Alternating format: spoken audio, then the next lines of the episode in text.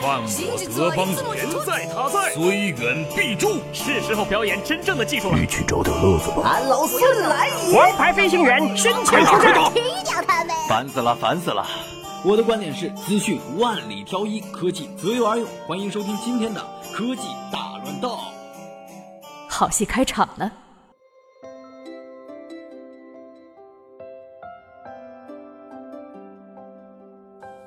苹果打算推出红色和亮白色版本的 iPhone 7、iPhone 7 Plus，但一直没能与大家见面。曾多次放出苹果新品内幕的前苹果员工 Sony Dixon 在推特上曝光了一段亮白色 iPhone 7和 iPhone 7 Plus 的上手视频，而视频中清晰地展示了所谓 iPhone 7亮白色的后壳。至于这款新机的准确消息，目前还不清楚。但之前日本媒体曾爆料。亮白色 iPhone 七，苹果的确有在做。京东推出的京东平板正式上架京东商城，定价一千四百九十九元，目前已经开启预约。据了解，该平板由京东、魅族、哈曼、富士康、乐视等共同打造。最大的亮点是采用了 Flyme 系统，内置哈曼卡顿音效扬声器。配置方面。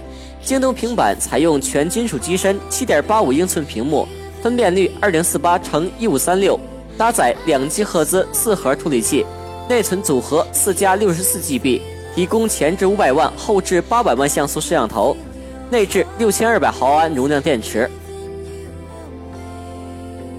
2011年11月的富士康员工盗刷 iPhone 案，是全国首例利用高科技侵入计算机系统窃取知识产权的案例。一些富士康公司员工监守自盗，通过非法手段使九千余部水货手机摇身一变变为行货，随后将这些刷过的 iPhone 当做行货在市场上高价销售，谋取非法利益。短短五个月，吴鹏等人就改机九千余部，销售非法获利三百余万元。郑州市中级人民法院以非法获取计算机信息系统判罪，其中三名主犯分别判处。有期徒刑五年，并处罚金一百万元。